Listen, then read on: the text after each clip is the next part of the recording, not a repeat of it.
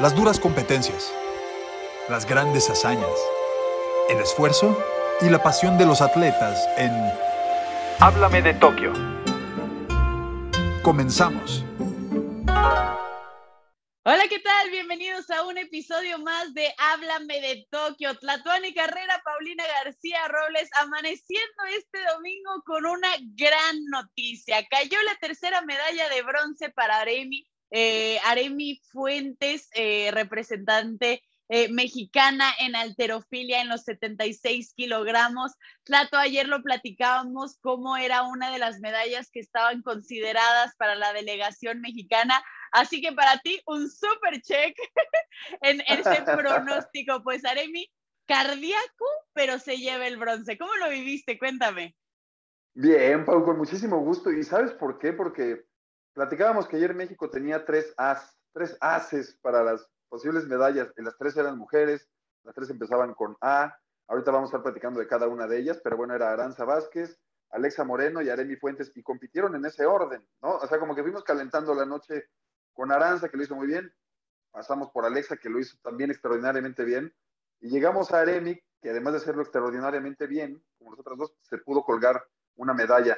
Entonces, con muchísima emoción, con, este, con un poco de nervios al final, de que no pudo levantar ese último, ¿no? Que en Juegos Panamericanos de Lima 2019 ya fue medallista de plata y pudo levantar un poco más en, los dos, en las dos partes, ¿no? En el arranque y en el envión. Pudo levantar más kilos y eso a lo mejor lo habría dejado más tranquila y nos habría dejado más tranquilos a todos, Pero bueno, al, final, lo platicábamos hace ratito, la surcoreana no pudo, ¿no? Y, se termina llevando esta medalla. ¿Tú también te emocionaste? ¿Cómo, cómo lo viviste? Sí, definitivamente. Incluso me encanta cómo lo describe Aremi, que fue demasiado cardíaco, porque esas fueron las mm. palabras de ella, porque al final, bien lo mencionas, ella no pudo hacer su último levantamiento, se tuvo que esperar lo de, lo de la surcoreana, que también tuvo problemas, al final fue descalificada, bueno, no le contaron el último levantamiento y eso es lo que le da la presea dorada a Aremi. A mí me dio muchísima emoción, sobre todo porque pues ya después de las dos As que compitieron anteriormente, que fuimos de bien a espectacular, eso definitivo, pero era otro cuarto lugar, ya, aunque nos encantan los cuartos lugares, ya queríamos uno que fuera presea, ¿sabes? Entonces, sí, definitivamente lo daré. Mí me gusta mucho su historia de cómo ella empezó en atletismo, lleva ya 11 años en la alterofilia, siendo la cuarta medalla eh, para México en, este, en esta disciplina. Entonces, creo que es muy especial Dato, eh, también ya comentábamos un poco de cómo, bueno, cómo Soraya Jiménez empezó esta historia en la alterofilia en Sydney, siendo la primera mujer medalla de oro, pero después es una historia bien curiosa con este deporte. Sí, completamente, A ver, ahí se inauguran dos cosas, ¿no? Las medallas en alterofilia con Soraya y esta ola eh, femenina que viene a darle muchísimas medallas al deporte mexicano y a refrescarlo completamente, pero me voy a, me voy a enfocar primero en esto que, decías de cómo viene Soraya y empiezas a inspirar mujeres, ¿no? Inevitablemente la ven, es súper inspirador ver mujeres tan fuertes, ¿no? Tan poderosas, porque son poderosas a mí me parecen que, todo, que todas las atletas, pero bueno, las de pesas es completamente literal, ¿no? O sea, lo que levantan es, es muy espectacular verlas. Pero entonces con esto que platicas, Pau, había pasado cosas extrañas en el deporte, porque bueno, primero en, en 2008, Damaris Aguirre gana una medalla pero, pero no la gana en ese momento, digamos. O sea, ella queda en quinto lugar, después descalifican a dos deportistas por dopaje que se comprueba muchos años después, con esto de que se congelan muestras, ¿no? Hasta que estén los métodos antidopaje adelantados para, para detectar determinadas sustancias. Gana Damaris Aguirre, años después su medalla. Le pasa lo mismito a Luz Acosta, que queda quinto lugar en 2012 en Londres, y le dan la medalla en 2017, Pau. Entonces, no teníamos muy claras a las otras dos medallistas, ¿no? Como que siento que las teníamos medio perdidas en algún lado porque desafortunadamente no pudieron ser premiadas, eh, no vimos la bandera de México, no hubo podio, y eso, eso les restó a ellas siendo completamente meritorias. Hoy sí llega Aremi y se puede subir al podio directamente, y entonces es la cuarta medalla de alterofilia para México, como bien dices.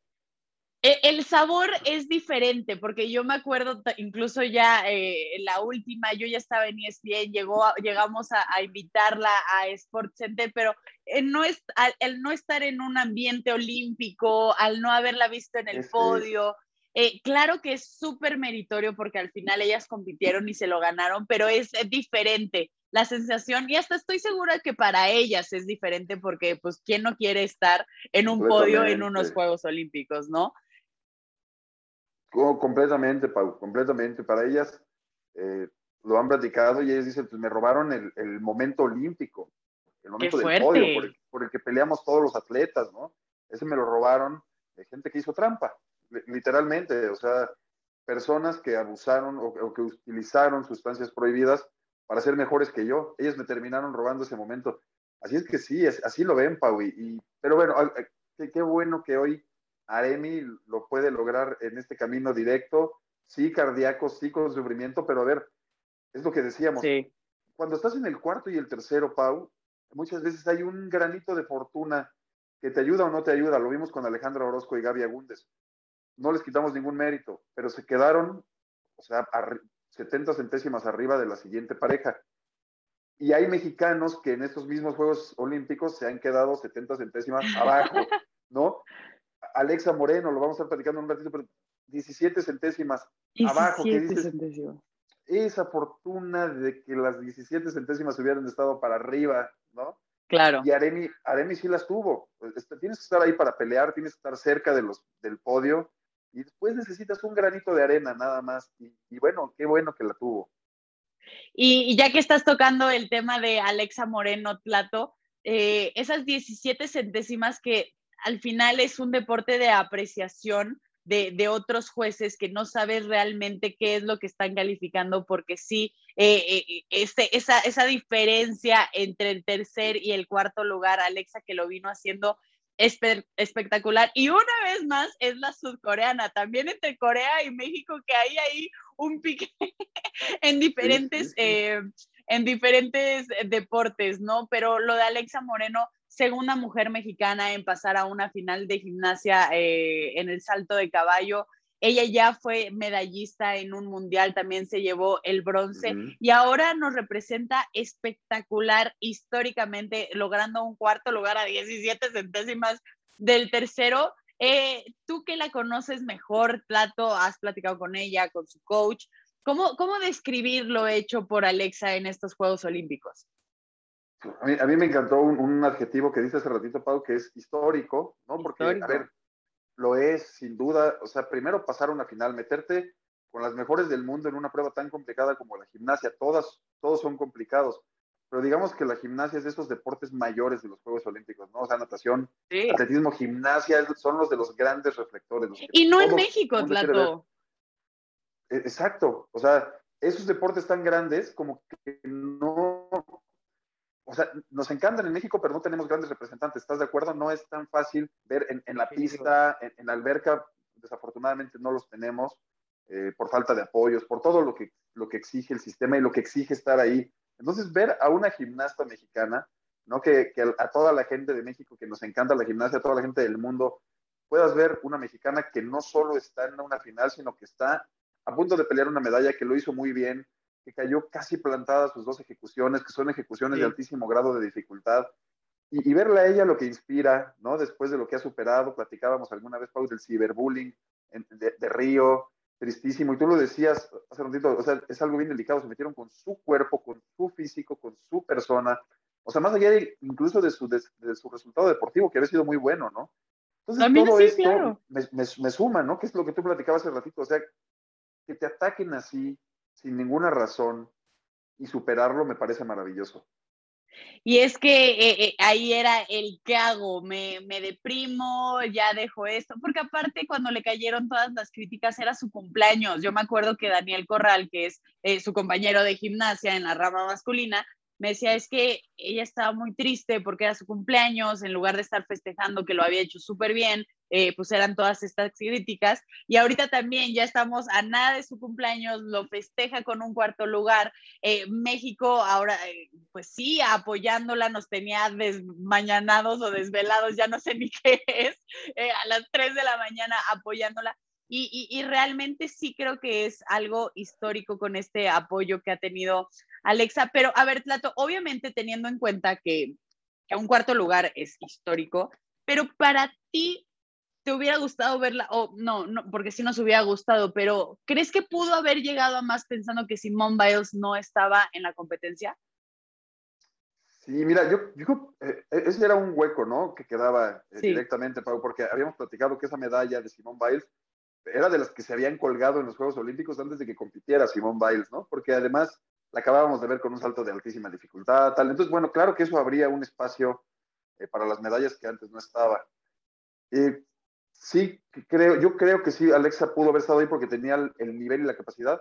Y ahí estuvo, Pau. Realmente fueron 17 centésimas de que lo separó, ¿no? Es decir, sí que es lo que platicábamos, ¿no? Qué, qué triste que por 17 centésimas no pueda ya culminarlo con un podio olímpico, ¿no? Hemos hablado de los cuartos lugares, estás compitiendo en la parte más alta de los Juegos Olímpicos, pero ah, sé, sé, que ella misma lo sabe. Yo creo que ella dio lo que tenía que dar, ¿no? Creo, creo que ella hizo una muy buena ejecución.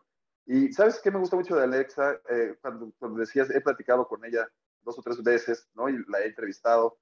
Y, parece que e, ella es una joven muy, muy alegre, eh, sí, a veces es muy introspectiva, no habla tanto muchas veces, pero tiene una inteligencia muy peculiar, porque, por ejemplo, un día le preguntaba yo, oye, a ver, descríbeme el sentimiento de estar en el podio. Obviamente sabemos que es una felicidad, o sea, parece, parece una obviedad que se lo preguntemos y que nos diga, bueno, pues, obviamente es felicidad, ¿no? Pero me, dijo, me acuerdo mucho que me dijo Pau esa vez, es que, ¿sabes? Es como cuando te están cantando las mañanitas todos alrededor, y tú no sabes, o sea, no sabes si reír, si llorar, y, tal, y, me pareció una gran metáfora para estar en el podio, ¿no? Porque dice, o sea, no sabes si reír, si llorar, si voltear a ver para allá, si voltear a ver para acá, todo el mundo te está viendo. Entonces, por eso te digo que tiene como una inteligencia muy, muy particular, ¿no? Es una mujer muy inteligente, es muy inteligente, por eso está donde está, ¿no? Y muy fuerte y muy dedicada. Pero tienes ese, esa parte Alexa, y, bueno, qué, qué bueno que, le fue tan bien, Pau, y que, tuvo tanta fuerza y que nos inspiró tanto, ¿no? Sí, también Alexa, que es oh, diferente a otros atletas, ella es muy fanática de, todo lo oriental, eh, del anime, eh, es súper fanática del K-pop, incluso le estaba pidiendo a uno de sus más grandes fans que les mandara un saludo por, eh, para inspirarle en la competencia y también para para su cumpleaños. Entonces me gusta esto, que es un poco diferente, esa inteligencia que tiene y sin duda esa capacidad y ese, esa hambre por seguir dando, dando de sí y poniendo a México muy en alto. Eh, vamos a hacer nuestra primera pausa aquí. Eh, en Hablemos de Tokio, pero nosotros seguimos hablando de muchos mexicanos que, que, que han estado haciendo una gran representación en México. Sigan con nosotros. Háblame de Tokio.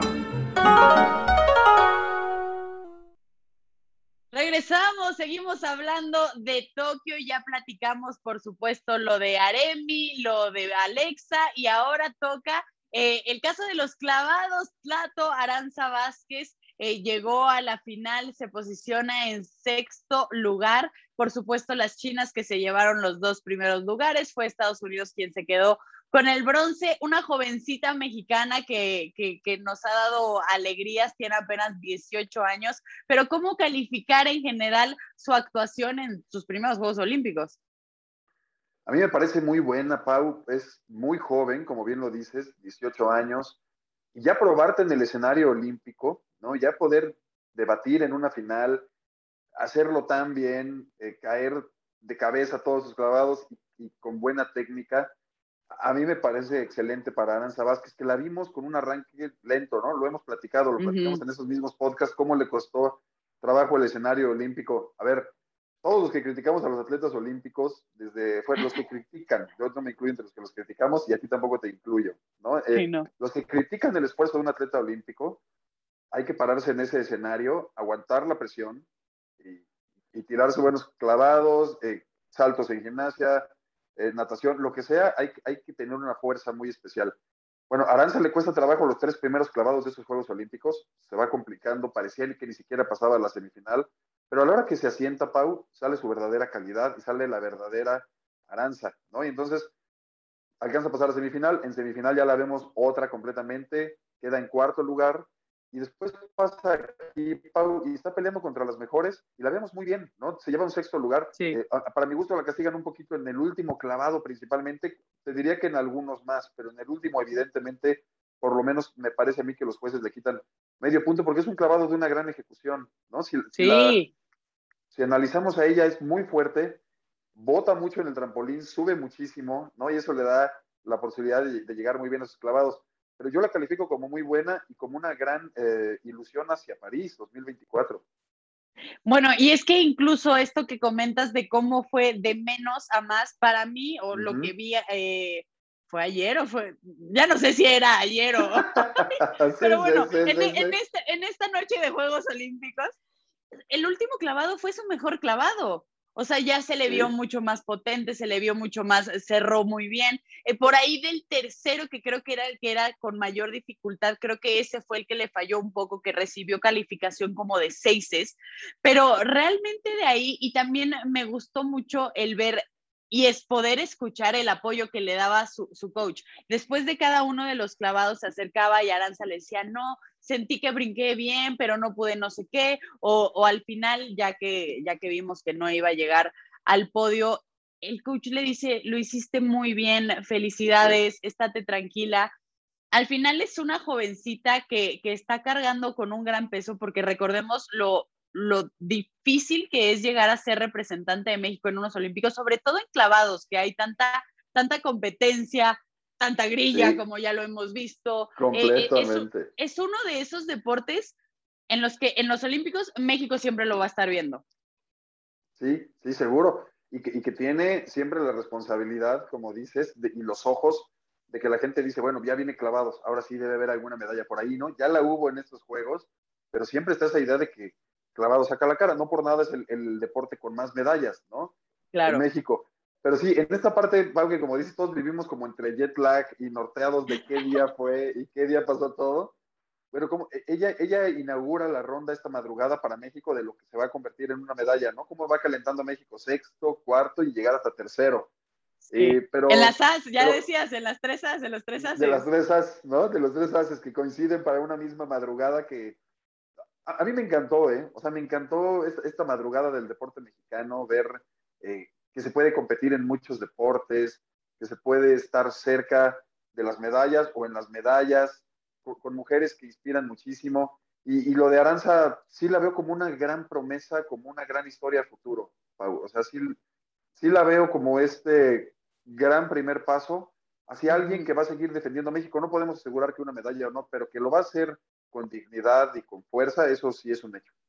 De acuerdo, y ya había tenido una gran participación también en los mundiales que habían sido eh, hace poco, ya nos lo comentabas, Tlat, que tú también pudiste presenciarlo, pero ahorita que comentas de estas, eh, de estos tres haces, de, estas mujeres que cargan eh, el nombre de México, platicar, bueno, hoy se consagra así con una tercera medalla de bronce en estos Juegos Olímpicos, pero de cómo las mujeres nos han dado mucho de qué hablar, no solo en Tokio, sino también de, muchos Juegos Olímpicos ah, para acá, que son las que nos traen muchas de las alegrías. Hoy, por supuesto, es lo de Aremi, pero también platicamos de lo de Alexa, ya fue lo de Ale Valencia, que para mí ha sido una de las mejores representantes de la delegación mexicana en general en estos Juegos Olímpicos.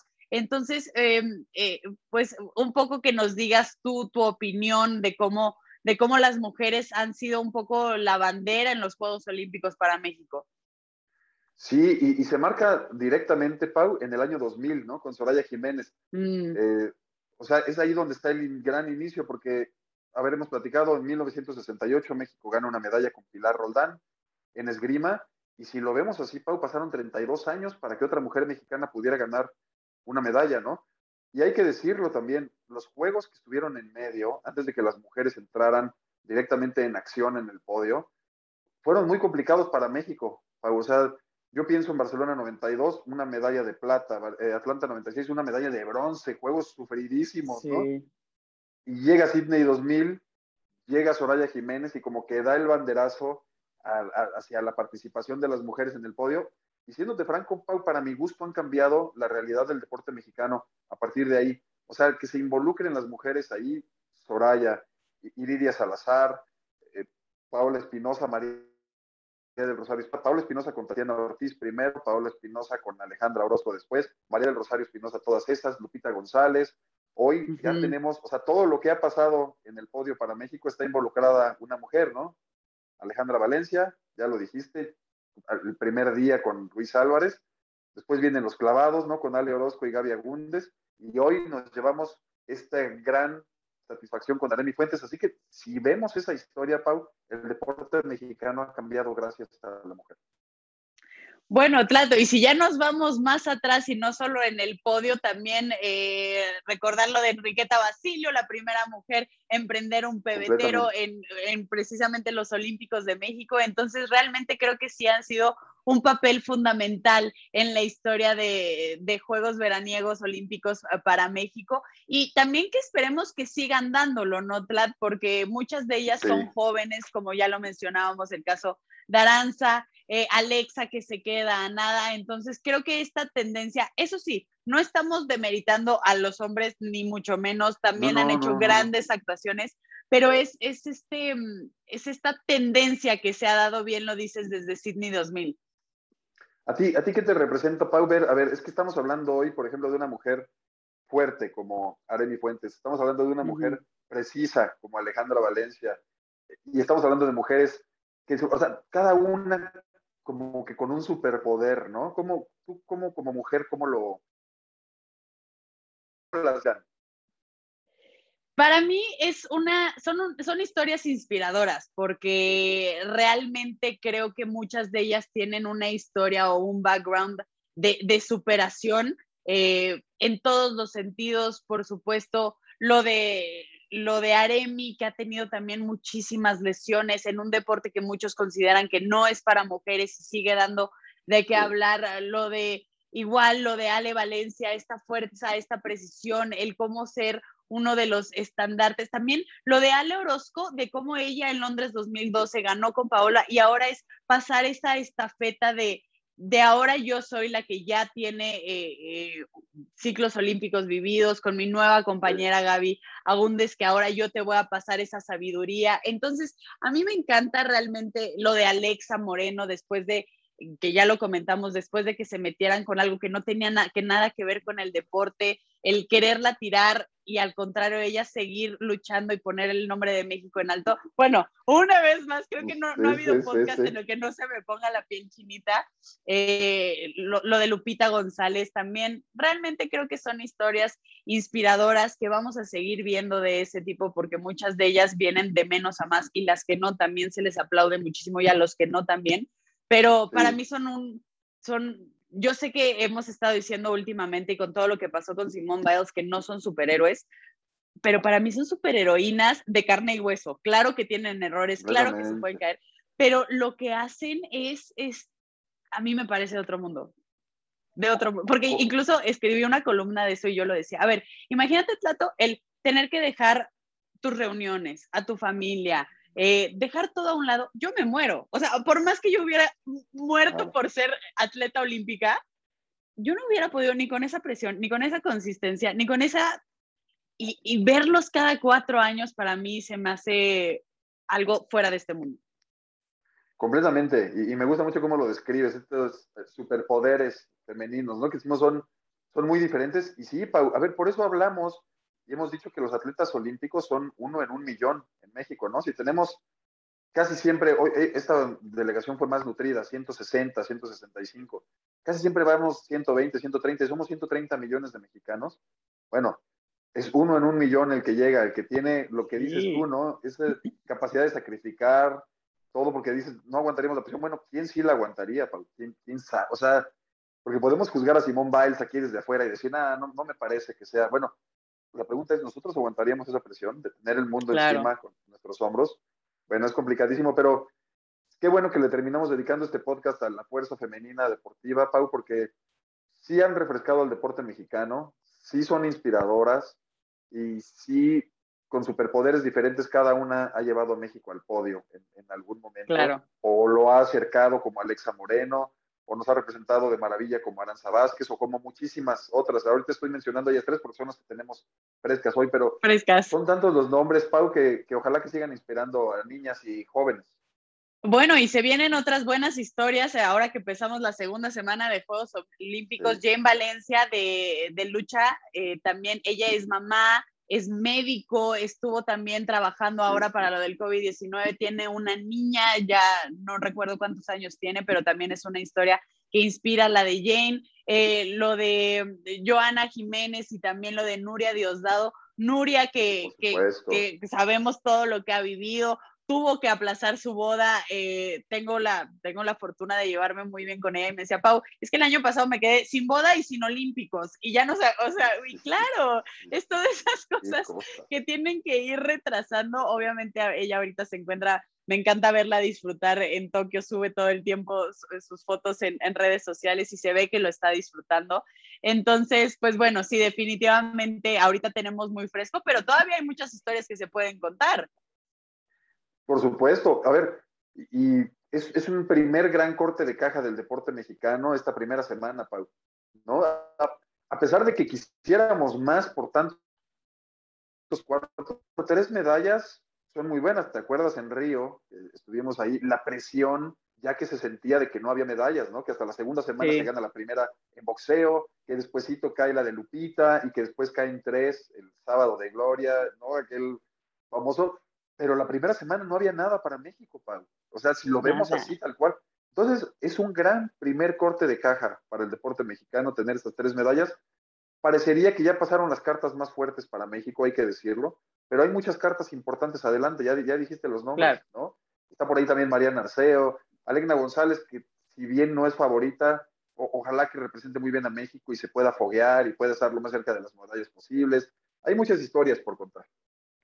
Sí, definitivamente. Eh, también eh, hablando un poco de, de, los, las disciplinas que ya pasaron, que se pensaban que podían dar medallas, ya habíamos platicado lo del regreso del softball, bueno, ahora en el béisbol a los mexicanos que definitivamente eh, pues no les va nada bien, caen rotundamente ante Israel, cayeron en los tres de sus, de sus partidos, República Dominicana, Japón y ahora Israel. Eh, Plato, ¿cómo, ¿cómo, describir lo, pasó, lo que pasó en el béisbol? Había sí expectativa, pero este cambio de entrenador de último momento, ¿cómo, cómo les pudo haber afectado todo esto? Sí, Pau, a ver, ahí eh, no quiero hablar de karmas directamente, pero parecería eso, porque mira, o sea, nos quedamos primero con la imagen de la calificación, que era dificilísimo calificar a Tokio, porque eran bien poquitos equipos, ¿no? México se elimina en una zona complicadísima y tiene que dejar fuera a Estados Unidos en 2019, en Japón también. Entonces, estamos hablando del gran momento, no dejas fuera a Estados Unidos, que se clasifica después por otro lado, pero bueno, en el primer selectivo lo dejas fuera.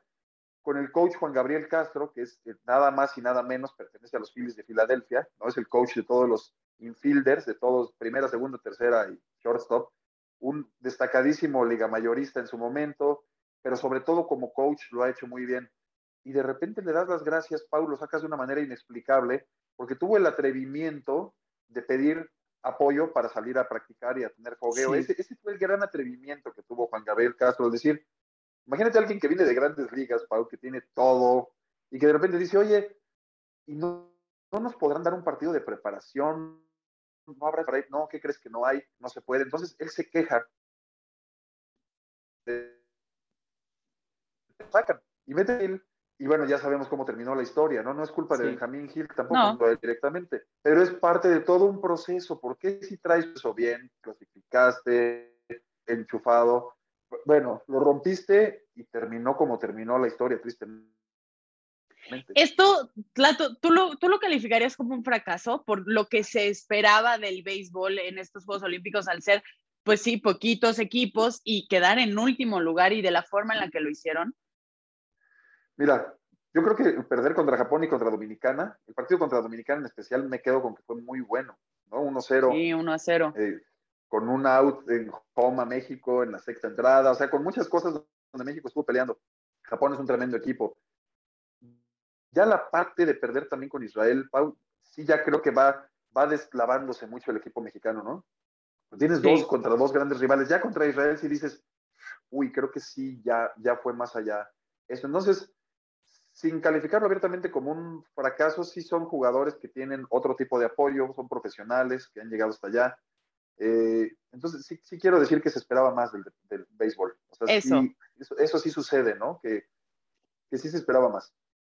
Sí, definitivamente muchos platicaban, eh, incluso pensando en una medalla, ya cuando vimos el grupo que le tocaba, era, uff, le tocó un grupo súper complicado, pero sí no creíamos que fueran a, a perder absolutamente todos los partidos. Sí, con lo de Dominicana lo hicieron bien, pero de ahí parece que fueron eh, pues en retroceso, sobre todo en este frente a Israel. Trato solo antes de cerrar, platicar un poco eh, en general lo de los Juegos Olímpicos. Alexander Zverev, que se lleva la medalla de oro en tenis, el segundo alemán en hacerlo, el primer hombre, de ahí nos tenemos que ir hasta el 88 con Steffi Graf cuando lo hizo, eh, le quita el sueño a Novak Djokovic de llevarse el Golden Grand Slam. Eh, pues este joven que aparte en México lo conocemos muy bien, es uno de los tenistas más queridos en el abierto de Acapulco, eh, incluso lo termina ganando apenas este año. ¿Con qué te quedas? No, me quedo con, eh, cuando, habla, cuando hablas de esa historia, me quedo en lo complicados que son los Juegos Olímpicos, ¿no? Para, para quien crea que no es complicado, bueno, se queda fuera Novak Djokovic, ¿no? Que todos lo veíamos como el hiper favorito. Dices, que bueno, viene de ganar tres grandes Slams este año, no hay forma de que pierda. Bueno, esos son los Juegos Olímpicos, ¿no? Y me, y me quedo con eso, por eso es que hay que dimensionar cada resultado de los atletas mexicanos, ¿no? Y de, de todos los atletas, pero en este caso nosotros platicamos mucho de los mexicanos, hay que dimensionarlo, Pau. O sea, ve, contra quién están compitiendo, ve quién es el tipo de gente que puede quedar fuera y eliminado de unos Juegos Olímpicos. Así es que sigamos aplaudiéndoles, Pau. Me quedo con eso y con el corte de caja de que ha sido una buena semana olímpica. Ha sido una buena semana también porque se pensaba muchísimo que iba a haber muchísimos contagios, que podían pasar mil cosas. Claro. Y los juegos caminan, Pau. las noticias se siguen dando todavía en, las pistas, en las albercas, en y no se están dando, afortunadamente, en otros contextos. Así es que con eso me quedo también, ¿no? Con, la alegría olímpica de que siga caminando. Me gusta, tan es así que yo ni lo había pensado. O sea, ahorita que me lo dices, digo, sí es cierto, no me he puesto a platicar de, ay, el COVID, o sea, sí, obviamente cuando ves una competencia y ves a muy poquita gente en los estadios, solo los eh, compañeros que los están apoyando, los coaches, etcétera, sí dices, hmm, ¿qué, qué, qué, es lo que está pasando, no? Pero estábamos tan metidos en las, en las competencias que, que, que es también lo padre de estos Juegos Olímpicos, que te sacan un poco de mente de todo lo que estamos viviendo y lo difícil que ha sido para nosotros, para cada uno de los atletas. Entonces, ahora que lo mencionas, porque te lo, te lo confieso, y hay que ser sinceros ante todo, yo no lo tenía en el radar no, pero, pero es que lo, lo dices bien.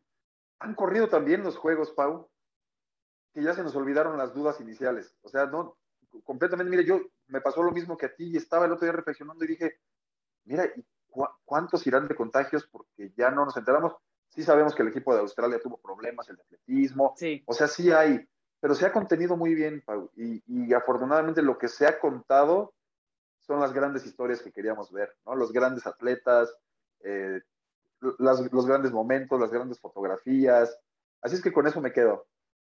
Definitiva. A ver, Tlato, y nada más, eh, eh, es que podríamos quedarnos aquí horas y horas, yo sé, pero ¿cuál, ¿cuál, es la, la, la, justa que esperas este, esta semana, ahora que empieza la segunda semana olímpica? ¿Qué es lo que te gustaría ver? ya pasaron los 100 planos, ¿no? Que, que fueron, fueron, maravillosos. Bueno, se notó la ausencia de Usain Bolt, ¿estás de acuerdo? O sea, fue como, o sea, terminó ganando Italia, el, el Italia.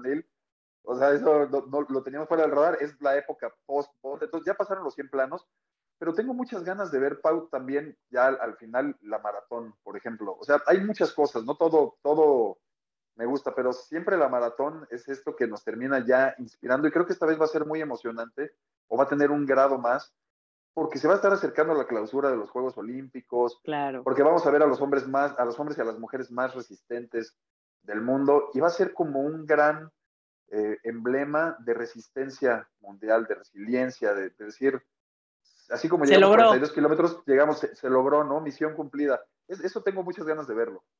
Me gusta, sí, sí, me gusta. Eh, definitivamente el maratón que siempre es muy especial, de te trae toda esta historia de los Juegos Olímpicos, de cómo iniciaron, de este deporte que es tan emblemático en una costa veraniega. Creo que va a ser, y sobre todo por ese tema de cómo se han ido superando. Aparte no va a ser nada sencillo con los calores que hay en Tokio. Eh, definitivamente que va a ser un súper, súper, súper eh, duelo que van a tener. Yo en lo personal me, tengo muchas ganas de ver, por supuesto, a las mexicanas en la natación artística, lo que es, va a ser el último, los últimos Juegos Olímpicos de Nuria Diosdado, Joana Jiménez, que pues ahora es la nueva, la nueva compañera de Nuria. Eh, pero creo, a Legna González también, ya lo dices, aunque no llega como favorita, yo creo que podría, yo sí creo que puede dar una sorpresa a esta jovencita que lo ha hecho, ha ido creciendo, lleva pocos años practicando el deporte y ha crecido como la espuma. Entonces todavía, ah, y el fútbol, obviamente creo que ahí también oh, hay posibilidad, entonces todavía tenemos, todavía tenemos una buena semana de desmañanarnos, Plat, eh, como siempre, para que nos sigan acompañando aquí, tanto en el podcast, en todas nuestras plataformas digitales. Eh, y yo estoy segura que seguimos encantados por nosotros que durara todo el año, pero es una semanita más de seguirlo aprovechando. Tlat, nos despedimos. Solo algo que le quieras decir a todos los que nos están oyendo. Nada, Pau, que nos sigan escuchando y que, y que escuchen tus palabras de decir, saquemos de jugo esta última semana de los Juegos Olímpicos. Sí.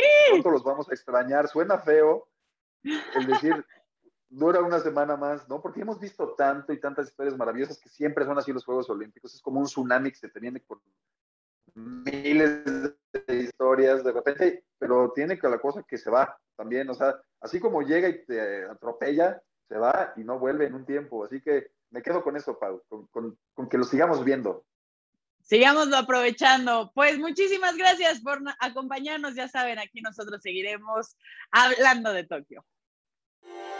Las duras competencias, las grandes hazañas, el esfuerzo y la pasión de los atletas. Aquí termina.